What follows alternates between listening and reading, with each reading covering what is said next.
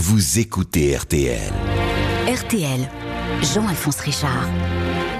Bonjour, ravi de vous retrouver dans Confidentiel, à la rencontre d'un nouveau destin, celui de Georges Clooney, acteur qui, depuis ses débuts, joue à cache-cache avec lui-même. On lui donnerait Hollywood sans confession tant il semble incarner à lui tout seul toute la légende du cinéma. Un visage parfait, un sourire qui ferait de lui votre meilleur ami ou votre meilleur amant. Tout le monde croit ainsi le connaître, mais on ne sait rien ou presque de Georges Clooney, le caméléon, prompt à se fondre dans chaque corps qui l'entoure. C'est-il lui-même au terme de toutes ces années de succès et d'argent après quoi il court? Pas si sûr. Dans les pas d'un homme qui aime marcher pieds nus dans le sable mais dont les traces s'effacent. Qui êtes-vous, monsieur Clounet? Georges Clounet, dans Confidentiel, c'est tout de suite sur RTL. RTL. Confidentiel, Georges Clounet. Jean-Alphonse Richard. Georges Clooney n'a jamais été le fanfaron d'Hollywood, le meilleur ami, le séducteur, le gentil célibataire. Dès l'enfance, il avait appris à jouer avec les apparences, à apprivoiser le reflet du miroir. Il savait déjà que tout dire ne signifie pas forcément se confesser. George Timothy Clooney est né le 6 mai 1961 dans le Kentucky, à Lexington, une grosse ville laborieuse qui, depuis des lustres, vit du tabac, du bourbon et de l'élevage de chevaux. Dans ce cœur paumé de l'Amérique, Nick Clooney, le père de George et d'Adelia, Ada, la petite sœur, Nick Clooney, est une célébrité. Il présente le journal télévisé sur une chaîne locale. Il a de l'allure, de la prestance. Il sait se faire remarquer et affiche ses idées démocrates dans cette ville conservatrice. Des années plus tard, en 2004, Nick Clooney se présentera à la Chambre des représentants, mais ne sera jamais élu. George grandit dans l'ombre de ce père à qui il ressemble de façon troublante, qui lui inspire sa façon de marcher, de s'habiller et d'observer le monde qui l'entoure. Il m'a influencé à 100%, reconnaît-il. Mon père était très connu. Lorsque nous sortions dîner, les gens nous regardaient manger. J'ai donc passé ma vie à être surveillé, ajoute George Clooney, enfant qui aura appris très tôt à renvoyer une image impeccable, propre, bien coiffé, parfaitement vêtu et surtout instinctivement souriant dès qu'on le regarde. Georges Clooney grandit ainsi entre un père célèbre, dont la sœur Rosemary Clooney est une star de musical, et une mère affectueuse, Nina, ancienne reine de beauté, une petite brune pétillante et enjouée, elle aussi passionnée de politique. La discipline règne dans cette famille qui veut montrer un visage irréprochable et vit au rythme des contrats du journaliste Nick Clooney et des déménagements successifs. Lexington et Fort Mitchell dans le Kentucky, Columbus, Cincinnati, Mason puis Augusta dans l'Ohio. Les écoles se succèdent pour George et sa sœur Ada. Tous deux ne garderont de ces établissements que de vagues souvenirs, même si pour le petit George, l'école, l'obligation d'apprendre à lire et à écrire s'avère un chemin de croix. À 8 ans, il est diagnostiqué dyslexique. Sa mère lui donne alors la recette pour surmonter ses difficultés, prendre la parole, monter sur une estrade et faire rire le public. Pour la première fois, Georges se met en scène. Cinq ans plus tard, à l'âge de 13 ans, c'est une autre épreuve qui barre la route de Georges Clooney. Alors qu'il déjeune en famille dans un restaurant de Cincinnati et boit un verre de lait, il est brutalement atteint d'une paralysie faciale, la paralysie de Bell. Le trouble touche un nerf crânien, une joue enfle et se déforme, sa langue picote, un œil ne parvient plus à se fermer. Le fils de Nick Clooney, le présentateur vedette au visage de cire, va être pendant plusieurs mois un monstre pour ses camarades de classe. On le surnomme Clown Dog, référence au chien Droopy ou encore Frankenstein. C'était la pire période de ma vie. J'étais moqué et insulté, complètement anéanti mais ça m'a enseigné plein de choses. C'est là que j'ai appris à me moquer de moi-même, racontera Clooney, qui venait de découvrir qu'il pouvait avoir plusieurs visages et jouer avec eux comme le font les acteurs. George Clooney, 18 ans, s'ennuie sur les bancs de l'université du Kentucky du Nord, où pour faire comme papa, il a décidé de se lancer dans des études de journalisme. L'année précédente, athlète accompli, il a failli devenir joueur professionnel de baseball et réaliser son rêve le plus cher, intégrer l'équipe des Cincinnati Reds. Il croit alors être le meilleur, mais il déchante rapidement un test montre qu'il est bien loin de courir aussi vite qu'il le pensait. Même sentiment à la fac, il doute. Il n'est pas certain d'arriver un jour à la cheville de ce père journaliste auquel on le compare sans cesse. Pour le moment, l'étudiant clowné, éloigné de la maison familiale où l'on n'a jamais plaisanté avec la morale et la religion, est livré à lui-même. Il prend la vie à la légère. Georges plaît beaucoup aux filles. Une première expérience à 16 ans avec une petite amie de son âge et passe son temps à courir les jupons. Il sèche les cours, accumule les mauvais résultats, fait la fête avec ses copains, boit et fume des joints. C'est la première fois de son existence qu'il ne ressemble plus à son père.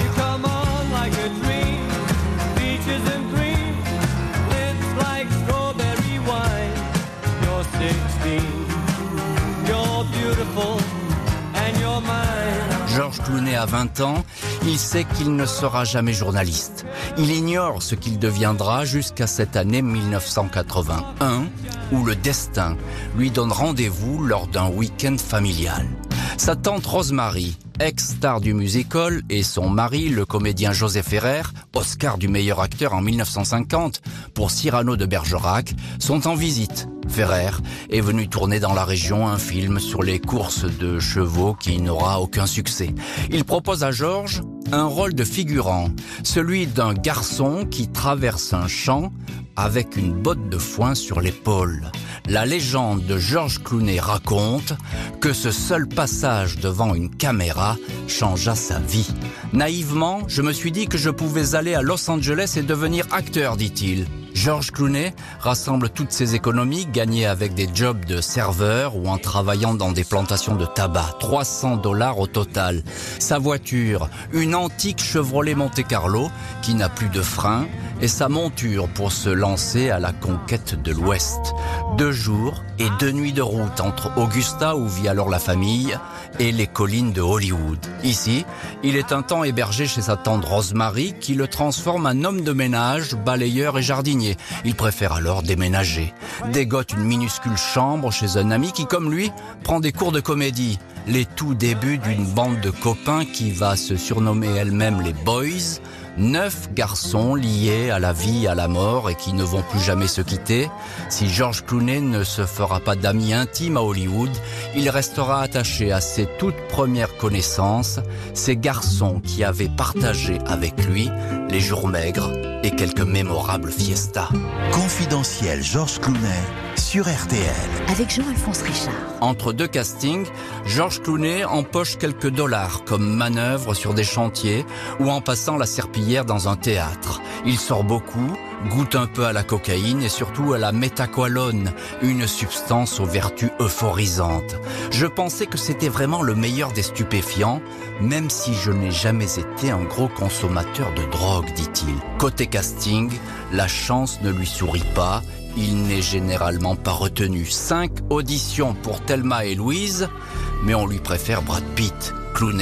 Fait alors tout pour sortir du lot, arrivant dans des tenues extravagantes aux auditions, avec un chien ou un bouquet de fleurs, se faire remarquer à tout prix, quitte à réciter son texte avec un accent épouvantable lors d'un test pour le Dracula de Francis Ford Coppola. Il est recalé, Coppola pensera avoir eu affaire à un garçon dérangé. Clooney, toutefois, s'obstine. Je venais d'une famille du spectacle. À 7 ans, on me poussait déjà sur scène, apparaître, se montrer.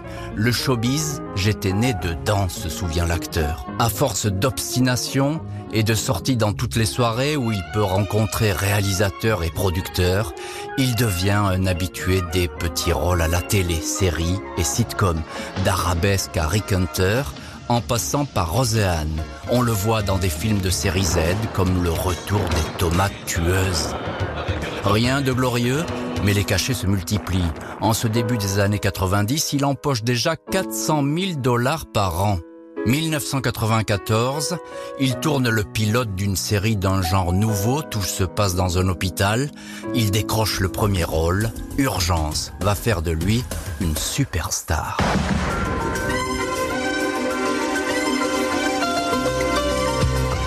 George Clooney, alias Dr Ross, est célèbre du jour au lendemain.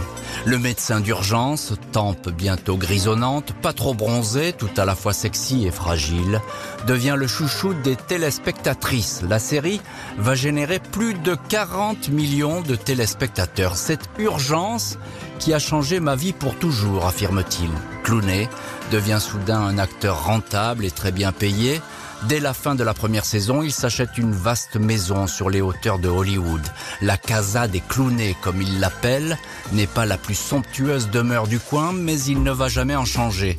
L'un des amis de la bande des neufs, Randy Gerber, fortuné patron de bar et futur mari de Cindy Crawford, va se charger de refaire toute la décoration, décor des plus masculins où l'on remarque les photos de deux hommes qui ont inspiré Clooney, Steve McQueen et JFK, le président Kennedy, Hollywood et la Maison Blanche, deux lieux qui sont depuis toujours dans les pensées les plus profondes de l'acteur.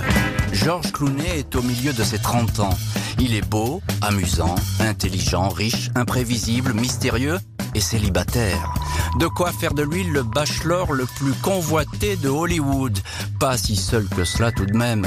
Même s'il semble préférer les virer entre potes aux romances, Clooney a toujours été accompagné de jolies femmes, généralement plus jeunes que lui. L'actrice Kelly Preston, future Madame Travolta, partage ainsi sa vie de 1987 à 1989. Elle est alors bien plus connue que lui, le couple, qui s'affiche avec un cochon vietnamien baptisé Max, plaît beaucoup à la presse People, mais Clooney n'est pas à l'aise dans cette vie. Il végète alors que la carrière de sa compagne explose. Il la quitte sans prévenir et tombe dans les bras d'une autre comédienne moins courtisée, Talia Balsam. Le 15 décembre 1989, le couple embarque dans un camping-car direction Las Vegas. George et Talia se marient à la chapelle White Lace, bénie par un pasteur qui est le sosie d'Elvis Presley. La mère de Talia était du voyage, mais l'acteur, lui, n'a prévenu personne dans sa famille. Ada, sa sœur, n'apprendra que des mois plus tard que son frère s'est marié. Union tout aussi discrète que vouée à l'échec, Clooney est incapable de jouer les époux et semble regretter chaque jour sa vie d'avant, celle d'un sempiternel vieux garçon. La première Madame Clooney, oubliée dans la biographie de l'acteur, restera pour lui un souvenir en demi-teinte. Il confiera des années plus tard à Playboy, Je ne pense pas que je me remarierai, je n'ai pas beaucoup apprécié cette période de ma vie. Ce n'est pas que je n'aimais pas ma femme, mais je ne suis pas doué pour jouer les époux. Prédiction qui sera balayée une vingtaine d'années plus tard. Georges Clooney, 35 ans, acteur reconnu sur le tard, met les bouchées doubles pour rattraper le temps perdu. Steven Spielberg lui a donné ce conseil. Si tu cesses de remuer la tête dans tous les sens, alors tu seras une star de cinéma. Urgence, mais aussi Batman et Robin, hors d'atteinte, La ligne rouge, Ocean's Eleven, toutes les portes s'ouvrent pour Clooney. En fait, c'est comme si ce garçon, tout à la fois poli et facétieux, avait toujours fait partie du paysage hollywoodien. Avec ses faux airs de Cary Grant ou de Gregory Peck, il apparaît comme la réminiscence d'un âge d'or, il suscite la nostalgie, un acteur suffisamment beau et mystérieux pour perpétuer à lui tout seul la grande légende des studios. Clooney n'arrête pas de tourner, télé et cinéma, jusqu'à l'accident, en 2005, sur le tournage de Syriana, lors d'une scène de torture où il a refusé d'être doublé, l'acteur chute d'une chaise et se brise le crâne. La colonne vertébrale est touchée, du liquide rachidien s'échappe de son nez. Il est hospitalisé, l'opération dure 9 heures. Il ne va alors cesser de souffrir le martyr, contraint de se bourrer d'antidouleurs qui détraquent son organisme. Il prend de la morphine avec la peur de devenir dépendant, boit de l'alcool. Les douleurs durent des mois et les idées les plus noires traversent son esprit. J'étais couché sur un lit d'hôpital, dans l'impossibilité de bouger avec de terribles maux de tête. Je pensais que j'allais mourir. Pendant trois semaines, je me suis dit, il faut que j'en finisse avec tout ça. Je pensais à des trucs comme m'enfermer dans le garage, monter dans la voiture et laisser tourner le moteur, c'était peut-être le meilleur truc à faire, mais je ne suis pas allé jusque-là. Presque dix ans après le tournage, George Clooney continuera à consulter les meilleurs spécialistes pour soigner son dos. Il lui arrive encore aujourd'hui d'être en proie à des migraines qui arrivent sans prévenir. Au fil des années, Clooney est devenu le plus familier des acteurs, le seul que tout le monde appelle par son prénom. Il s'est vite changé en proie idéale pour la presse People, la cible numéro un des paparazzi qui suivent le feuilleton ininterrompu de ses conquêtes féminines, de la mannequin française Céline Balitran jusqu'à la catcheuse Tassie Keibler, en passant par la starlette italienne Elisabetta Canalis, dont le nom apparaîtra dans une trouble histoire de drogue et de prostitution. Les photographes campent devant ces trois maisons, la demeure de Hollywood, la résidence Cabo San Lucas au Mexique ou encore la villa Oleandra sur le lac de Côme en Italie, petit palais du 18e acheté 13 millions et demi de dollars. Clooney sera souvent éreinté par cette chasse permanente qui l'oblige à se cacher, résigné aussi face aux rumeurs régulières qui courent sur sa frénésie amoureuse, qui ne serait qu'un paravent pour masquer son homosexualité. Il est clair que George Clooney est gay, claironne en 2014, l'invité d'un talk show de la chaîne Fox News. L'acteur préférerait les garçons aux filles, mais n'oserait pas l'avouer. On lui prête des liaisons avec son secrétaire italien. On dit l'avoir vu flirter avec un jeune homme en boîte de nuit. La maison du lac de Com serait le lieu de toutes les orgies, avec des bains de minuit entre hommes, dans le plus simple appareil. Clooney évite de répondre, à quoi bon passer son temps à donner de l'écho au bruit qui court Au magazine gay The Advocate, il finit par dire vous ne me verrez jamais m'agiter dans tous les sens et dire que ce sont des mensonges. Je ne laisserai personne m'amener à prétendre que l'homosexualité est une mauvaise chose. Qui cela dérange si quelqu'un me croit gay? Je serai mort depuis longtemps que les gens continueront à dire que je l'étais. Confidentiel Georges Clounet sur RTL. Avec Jean-Alphonse Richard. Peu importe les qu'en dira-t-on, avec son père, Georges Clooney a appris à garder le sourire en toutes circonstances et à aimer la politique. La politique est dans mes gènes, répète l'acteur qui n'hésite pas à jouer les porte-paroles du Parti démocrate, dénonce les attaques contre les droits de l'homme en Afrique, vole au secours des réfugiés du Darfour. Sa rencontre, en 2013, lors d'un gala de charité donné au lac de Com avec l'avocate libanaise Amal Alamoudine, aurait-elle scellé le nouveau destin de Georges Clooney? Amal est une avocate engagée qui compte parmi ses clients Julian Assange, le pire ennemi de l'Amérique. Certains y voient un signe. La première sortie du couple, pas encore marié, se déroule à la Maison Blanche, reçue par les Obama pour une projection privée de Monuments Men. La presse s'interroge. Avec Amal, à laquelle il se marie en grande pompe le 27 septembre 2014, George Clooney commencerait-il à 53 ans une nouvelle vie? Les premiers pas sur un chemin qui pourrait le mener, pourquoi pas, au poste de gouverneur de Californie ou même jusqu'à la Maison Blanche. Clooney apparaît comme le candidat idéal. Il sait depuis l'enfance que l'art de paraître est souvent le même au cinéma comme en politique. Jusque-là, il a toujours balayé d'un revers de main ses suppositions. Au mois de janvier 2021, il déclare la vie des hommes politiques est très difficile, elle ne me tente pas. Je me sens beaucoup plus utile aujourd'hui à défendre certaines causes. Je me tiens loin de la politique. Georges Clooney est depuis toujours habitué à brouiller les pistes. Un acteur qui ne jure que par le cinéma mais pense tout haut à la politique. Un riche qui vit dans un luxe ultime mais qui se méfie de l'argent. Un célibataire endurci qui ne voulait pas se remarier, ne pas avoir non plus d'enfants jusqu'à ce que le 6 juin 2017, Amal donne naissance à des jumeaux, un garçon, Alexander, et une fille, Ella. Quand il avait 12 ans, Georges Clooney était habité par un fantasme, pouvoir surgir comme un diable sur le plateau où son père présentait le journal télé, ou encore dans une église, en pleine messe, pour y proférer des insanités. Il n'a jamais franchi le pas, apprenant à canaliser ses colères et ses pulsions, à se taire plutôt que de crier, à éviter d'avoir le sang chaud pour garder son sang-froid.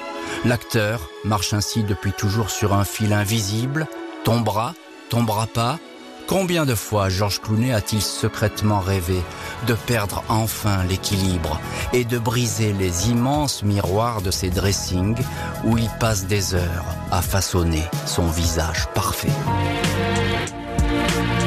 RTL. Confidentiel. Georges Clooney.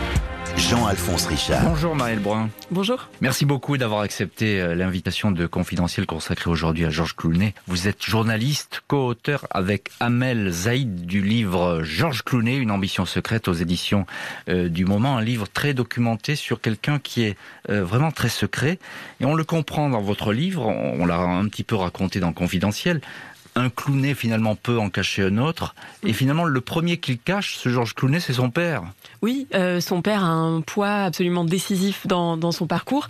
Euh, son père a, est une personnalité assez écrasante qui a toujours euh, modelé son fils tel que tel qu'il l'imaginait. Georges Clooney dit mon père était Dieu quand quand il se Ah, baladait à, à avec ce point-là, oui, à ce point-là, il était extrêmement populaire et il avait une conscience civique, politique extrêmement importante qui transmettait à, à Georges Clooney et sa sœur. Euh, et, et, tout ça devenait un petit peu écrasant. C'est-à-dire que Georges Clooney devait toujours prendre position, prendre des positions fortes contre euh, le racisme, contre les injustices sociales, contre toujours en référence à ce père exactement euh, omniprésent. Hein, finalement. omniprésent et dans les deux parcours, il y a énormément de, de coïncidences entre les deux. Euh, le père a essayé de se lancer dans le cinéma, il a échoué. Il a ensuite essayé de se lancer en politique, il a échoué. Georges Clooney de son côté, quand il a entamé des études, ça a été des études de ouais, journalisme. journalisme. Et, et, et, Georges Clooney écrit un petit peu le, le, destin de son père, on peut le dire comme ça, euh, d'une certaine façon. Euh, évidemment, il veut être journaliste comme son père, mais il veut briller sûrement dans des grands journaux ou des talk-shows. Et puis ensuite, il veut être acteur. C'est oui. toujours la lumière qui l'attire. Hein. La lumière l'attire par un hasard qui est que son oncle, qui est réalisateur, euh, vient passer quelques temps dans la région, lui propose de jouer des figurants pour un de ses films. Et Georges Clooney a la révélation, s'en va à Los Angeles contre la vie familiale. Malgré toutes ses relations, puisque sa tante est, une star du musical, il, va mettre un peu de temps finalement à, à être découvert. Euh, il va enchaîner alors, des petits rôles dans des séries, puis après le, la grande gloire va arriver avec la série Urgence. Alors la série Urgence, justement, on, on y arrive et on y vient. Euh, évidemment, bon, on va pas raconter cette, cette, série, il va avoir un énorme succès, euh, mais là il comprend qu'il peut avoir beaucoup d'argent, mm -hmm. qu'il peut avoir aussi du pouvoir. Oui. Et, et, et ça, c'est important pour lui, le pouvoir. Oui, tout à fait, c'est important. Et puis, alors il y a toujours cette idée de justice. Par exemple, quand tous les autres acteurs, puisque c'est une série chorale euh, dans laquelle les acteurs à la base ne sont pas très connus, euh, quand tous deviennent connus, tous de, demandent évidemment des augmentations. Lui, non, il se refuse à ça et il reste sur un salaire de 40 000 dollars par épisode. Ce qui est pas mal. Ce qui est pas mal, mais pas terrible par rapport à, à d'autres acteurs. Euh, lui, voilà, il veut cette espèce de justice sociale. Quand on, on instaure sur le, le, tournage de la série deux buffets, l'un pour les techniciens, l'autre pour les acteurs, lui il refuse absolument et il se, se mêle aux techniciens. Alors c'est marrant ce que vous dites parce qu'il est à la fois en adéquation avec Hollywood, qui lui fait les yeux doux et c'est cette espèce de miroir hollywoodien qui est prêt pour lui finalement. Mmh. Et puis il y a cette distance qu'il prend aussi avec ce système en permanence. Il, il joue toujours sur les, un peu sur les deux tableaux Clooney. Oui, il joue toujours et, et ce grâce à son arme euh, principale et ce qui a fait sans doute une partie de sa notoriété qui est son humour, son recul. Il a, il a cette façon de, d'aborder de, les journalistes, d'aborder le public avec toujours un peu d'ironie qui fait qu'il est, euh, qu'il est là sans être là. Mmh. On a l'impression que c'est pas non plus sa vie, euh, la, la, notoriété, alors qu'il a qui, tout fait qui ne fait que passer finalement. Voilà, qui hein. ne fait que passer. Et il ne fait que passer euh, pas seulement au cinéma, mais aussi avec les femmes. Oui. Euh, parce que là, Maël Brun, euh, un, on les compte plus, euh, mais de manière très étonnante, il n'est jamais présenté comme un Casanova. On va même dire, répéter, et ça continue encore aujourd'hui, que c'est un homme qui préfère les hommes. D'où vient oui. cette, cette, espèce de, de sentiment qui est attisé par une rumeur Oui, mais... c'est assez étonnant parce qu'on l'a toujours décrit comme un célibataire un peu incasable jusqu'à son mariage avec Amal Alamoudine, alors qu'il a finalement toujours été au bras de femmes et, et ses relations avaient toujours des points communs. C'était avec des femmes plus jeunes qui avaient une toute petite notoriété qui ne pouvaient pas éclipser la sienne. Il les engageait un peu comme compagne pendant 2-3 ans et puis après elle disparaissait et tout de suite après il se remettait dans une relation. Finalement la relation la plus longue de sa vie c'est celle qu'il a avec euh, ses amis, euh, la, la, sa bande de potes qu'il appelle bande des boys, neufs, là, c'est ça. Hein. La, la, bande des neufs qui sont des acteurs, euh, producteurs, réalisateurs euh, qu'il a connus à ses débuts et qui sont omniprésents dans sa vie. Il y a évidemment aussi euh, Brad Pitt, Matt Damon et, et toute cette bande là. Euh, et puis un personnage qui est euh, assez mystérieux dans sa vie, qui est son coiffeur, Waldo Sanchez, qu'il a connu au milieu des années 90 sur, sur, le, sur le parking de studio hollywoodien et qui est devenu son acolyte mais qui est un personnage assez fuyant, qu'on a du mal à cerner, qui est assez absent des réseaux sociaux. Je, crois que c'est quelqu'un qui ne se montre pas en photo, c'est ça? Assez peu, oui, oui. Euh, là, alors là, il commence à ouvrir euh, euh, des comptes Instagram, mais avec beaucoup de retard par rapport à. Alors, Clounet, il joue un petit peu avec cette ombre et cette lumière. Compliqué de le suivre, Clounet. Oui, parce qu'il ne veut surtout pas avoir l'air de démentir une éventuelle homosexualité pour ne pas avoir l'air d'insulter la communauté LGBT, mais en revanche, n'admet absolument pas de relation homosexuelle. Donc il joue toujours sur cette ambivalence avec humour. un jour, un, article dit de lui qu'il est gay, gay, gay. il va répliquer que gay, gay, ça suffit, et qu'il n'est le troisième gay de trop. Vous, parliez euh, à l'instant de Amal Alamoudine, mhm. Madame Clounet 2. Euh, est-ce que Amal Alamoudine a tout changé? Elle a tout changé parce que euh, pour une fois, il avait une partenaire à sa mesure. Quand il allait à l'ONU ou quand il allait discuter avec des chefs d'État, puisqu'il est assez vite devenu étonnamment une sorte de partenaire politique, de vrai politique pour le coup. Quand il y allait avec ses, ses anciennes compagnes, elle ne faisait pas tout à fait le poids. C'était des petites célébrités médiatiques, des petites starlettes de télé-réalité, etc., qui n'avaient pas beaucoup de répondants à Malala Moudine. C'est une, une, jeune avocate qui, alors qu'elle avait à peine 30 ans, portait déjà des causes extrêmement médiatiques et, importantes. Ça veut dire quoi? Ça veut dire que Clooney a une vraie ambition hors du cinéma, que peut-être il a envie d'aller voir ailleurs, en politique notamment? C'est un peu ce que vous dites dans votre livre. Oui, alors et c'est ce que le Parti démocrate américain souhaiterait euh, et qui ne paraît pas du tout farfelu. Hein. On voit que Matthew McConaughey est en train de se, de se présenter euh, aux élections euh, pour, pour être gouverneur du Texas. Ça serait Lui le dément systématiquement en disant qu'il aurait tout à perdre finalement à se, présenter euh, à une élection, étant donné que en fait il est un diplomate d'un genre nouveau, comme il le dit. Il est reçu par Angela Merkel pour parler de la crise syrienne. On le présente maintenant comme un activiste américain. Quand il essaye de, lever des fonds pour Joe Biden, il n'est plus acteur mais activiste américain. Il est reçu par Barack Obama, qui est un ami. Euh, c'est à la fois un leveur de fonds, mais comme le sont beaucoup de stars, mais il a aussi une autre influence. Euh, et il se mêle énormément de géopolitique. Il est dans ce milieu euh, tout de même de politique qui l'anime beaucoup. Oui. Euh, ça serait pas étonnant, même s'il dit le contraire, de le retrouver effectivement candidat à une élection. Oui, non, soit. On le voit même parfois à la Maison Blanche. On l'a dit plusieurs fois. Oui, on l'a dit plusieurs fois, et le Parti démocrate essaye de le pousser à y aller. Et finalement, la, la, présence de Donald Trump à la Maison Blanche aurait pu rendre la chose tout à fait crédible. D'ailleurs, Georges Clooney s'est fait très vocal sur sur le sujet Donald Trump. Il, il l'aborde, il, il a tout fait pour pour ne, pas le voir gagner une deuxième élection. Euh, mais en même temps, la présence d'un personnage médiatique comme Donald Trump à la Maison Blanche pouvait rendre sa candidature euh, plausible? Vous croyez que George Clooney serait capable de casser son image qu'il a tellement rendue parfaite? Oui, il le dit en tout cas dans les interviews. Il dit que maintenant, à son âge, il vient d'avoir 60 ans, il n'a plus envie d'être le sex symbole, euh, il n'a même plus envie d'être devant la caméra, il préfère être réalisateur, producteur. donc pourquoi pas accomplir enfin le, le, rêve de son père et son destin et accomplir ce destin politique qu'ambitionnait sa famille pour lui. Merci beaucoup Maël Brun de nous avoir parlé du phénomène Georges Clounet et de ses secrets, nombreux, on l'a bien compris. Je vous dis personnellement à très vite, à très bientôt sur RTL. Vous écoutez RTL.